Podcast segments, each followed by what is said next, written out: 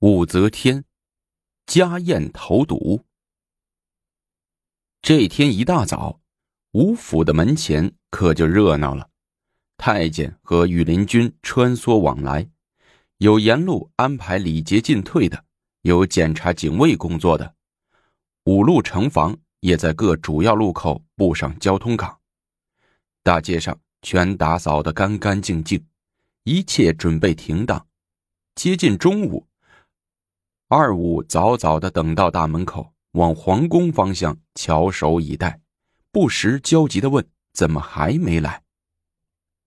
四时，街上进行了交通管制，宽阔的大街空无一人，两旁每隔五米站着一个羽林军，不时的有飞骑兵往来巡逻。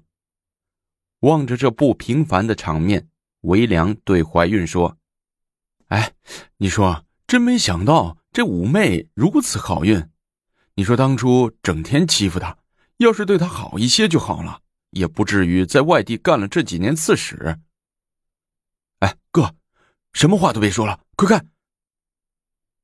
顺着怀孕手指的方向，只见远处的大街上并排缓缓走过来一对高头大马，马上是手持拂尘的进阶太监，接着。又是一对一连过去了八对骑马的太监，方见飞骑兵的马队过来，马队后面一大群宫女太监，所着衣服花花绿绿，花绿丛中一顶金罗伞盖高高擎起，格外显眼。不用问，伞盖下面准是武皇后。哎，哥来了来了！怀孕激动的手心攥着一把汗。对微良说：“先到的太监、飞骑兵各按预定的方位站好，所乘马匹早有专人把他们赶到帷幕后边去了。”接驾！一个高级太监昂声唱道。接迎的人们都撩衣跪地，不敢仰视。武维良、武怀孕更是激动的无以复加，趴在地上，低着头看着地面。传本宫口谕，免礼平身。平身！一个太监应声吆喝着，而后一大片跪着的人们才得以站起来。臣武为良，臣武怀孕，恭迎皇后娘娘，愿娘娘千岁千千岁。二五拱手说道。没等到武则天回话，魏国夫人真真就从人群中站出来说道。都是一家人，客气什么？真真说的对，武则天笑着说，然后侧了侧身子。两位兄长，快见过老太太。二五这才看清皇后的背后还站着皇后的娘杨老太太，忙拱手说道：“为良怀孕，见过婶娘。”嗯，杨老太太正眼不瞧他们，只是简单的鼻子里答应了一句。宾主一行往院子里走，来宾们都大模大样、大摇大摆，主人则一脸谄笑，点头哈腰。娘娘、老太太、珍珍、敏芝，请。韦良和怀孕站在客厅门口，把人一个个往里让。贵客们坐了下来，丫鬟献上茶，个人抿了两口，韦良又满脸堆笑的请示道。天不早了，娘娘是否开始吃饭呢？啊，再等一会儿吧。武则天说：“我肚子都快饿扁了。”珍珍撅着嘴说：“ 珍珍年轻，饿得快。”怀孕附和着说：“光叫我珍珍，珍珍是你叫的吗？我是魏国夫人，正二品的官级，比你这个刺史大三级呢。”珍珍又撇着嘴说。是是是，珍珍不是往日的珍珍了。韦良说：“既然珍珍饿了，那就让他们上菜吧。”武则天说。武维良一路小跑来到了厨房，吆喝着上菜。旁边的几个丫鬟走过来，正要端案上的冷盘，让宫里来的一个太监给挡住了。他扬手招呼后面的十几个宫女。过来上菜。呃，怎么你们上菜？韦良问。对，那太监晃着手中的拂尘说：“为安全起见，改由我们的人上菜。”啊，那行，有劳公公在这里安排了，我回客厅陪娘娘去。说着，武维良又一路小跑跑回客厅，望着他颠颠的跑姿，那个太监露出一丝不易察觉的冷笑。一时间，冷盘、热盘都上了桌面，琳琅满目。这二五还真费了不少劲。有肉有咸骨，爆肉双下饺子，莲花肉，油饼骨头，白肉糊饼，群仙翅，太平碧螺，甲圆鱼，奈花锁粉，假鲨鱼，水饭，有咸骨，玄仙瓜浆，看石枣，固子随饼，白胡饼，环饼。另外，每个人面前还放一个小石碗。碗里是玉板笋与白兔胎做成的羹，味美色白。哇，这么多好菜！珍珍睁大眼睛满桌上看，焦急的不行。由于武则天迟迟不下注，别人也不敢动住，都在那儿正襟危坐，没话找话的说着。珍珍急了，一挽袖子说：“您不吃，我吃了。”他举起筷子，这儿插一下，那儿插一下。刷刷刷，三筷子已经下去了，有些不像话。别人不敢说他，杨老太太说他了。珍珍呐，皇后还没动住，你怎么先开吃了？嗯嗯。珍珍满嘴塞的都是肉，咕哝着：“嗯，早吃晚吃，还不都是吃啊？”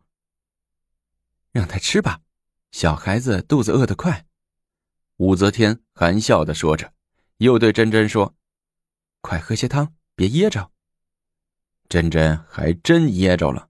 她端起面前的换蛇羹，一口气喝下去半碗。哪知片刻之间，珍珍突然大睁了恐怖的眼睛，全身痉挛，双手抓着胸口，然后一头栽到了席面上。众人大惊，急忙离座，口说：“怎么了？怎么了？”过来扶起珍珍，珍珍睁大眼睛，眼珠动也不动，嘴角沁出一缕黑血，人已经死了。我的心肝啊！杨老太太率先干嚎一声，抱住珍珍的尸体，失声痛哭。这、这……韦良和怀孕吓得在一旁不知所措。武则天指着他俩，发出母狮般的怒吼。抓住这两个投毒者！话音未落，武则天背后窜出三四个侍卫，两人捉一个，把韦良和怀孕反扭着胳膊顶在了地上。冤冤枉啊，娘娘！二五抬起头，眼看着武则天，焦急的哭着说：“把他俩压下去。”武则天命令道。她扬擦着眼泪说：“这两个人本来想毒死本宫。”可怜的珍珍却成了替死的人。我的亲呐，你死的好冤呐！杨老太太哭诉着，又冲着被架走的武维良、武怀孕跳着脚的叫：“杀了他们！杀了他们！”一场喜庆的家宴，眨眼间就成了杀人现场。五府里。一时间乱成了一团。武则天以天热为由，命令立即把魏国夫人的尸体收敛掩埋，当即把武为良、武怀运推到院子里斩首，并将他们改为复姓。接着又传谕，为防止其他意外，杨老太太贺兰敏之马上随他回宫，留下一些太监处理后事。武则天一行在飞骑兵的护送下打道回宫。到了皇宫，下了车，贺兰敏之就去找皇帝高宗。他知道高宗最喜欢妹妹珍珍了，尤其是最近朝夕也不离开她。他知道了她的死，一定会大为伤心抹泪的。高宗已先知道了魏国夫人的噩耗，正坐在殿堂上伤心呢。见敏之又来哭诉这事儿，便捉住敏之的手，大放悲声。早上朕上早朝时，他还是那么活泼可爱；可我退朝时，他就一命休矣。人生无常啊！哇的一声，贺兰敏之也哭开了。我娘死了。我妹妹又死了，我两个至亲的人都死了，以后我又靠谁呢？别哭了，贤侄，别哭了。高宗收起眼泪，拍打着敏之，劝解说：“你以后就跟着朕，朕就是你的依靠，你的亲人。”皇上，贺兰敏之抱住高宗的腿，又痛哭起来。这时候，武则天走进来。手叉着腰喝道：“一国之尊，当众啼哭，成何体统？”高宗和敏之忙收起眼泪，各撩起挂巾擦着眼泪。武则天又指着贺兰敏之呵斥道：“还有你，不知道皇上身体不好吗？还惹他哭？可是武威良和武怀运下的毒，是，绝对是，这两个逆贼因先前出言不逊被左迁。”一直怀恨不满，这次想借家宴谋害我，得把他俩抓起来流放，流放到海南岛，远远的，一辈子不让他们回来。高宗恶狠狠地说：“流放？哼！”武则天淡淡笑了一下，当场我就下令割了他俩的人头。唉，武家死的死，亡的亡，也没有几个人了。高宗说：“该死的，就都让他们死，死不足惜。”武则天恶狠狠地说。没过几天，武则天便派人秘密的将贺兰敏之赐死在家中。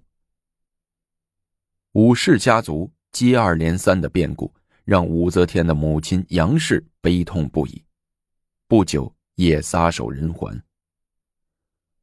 武则天借此来显示她的威信，号令举国哀悼，敕命文武百官在京九品以上者及内外命妇、齐赴杨氏国公府吊唁。借着武家两个不成器兄弟的手，武则天不出意料的立马处理了和李志有私情的外甥女儿，真是一箭双雕。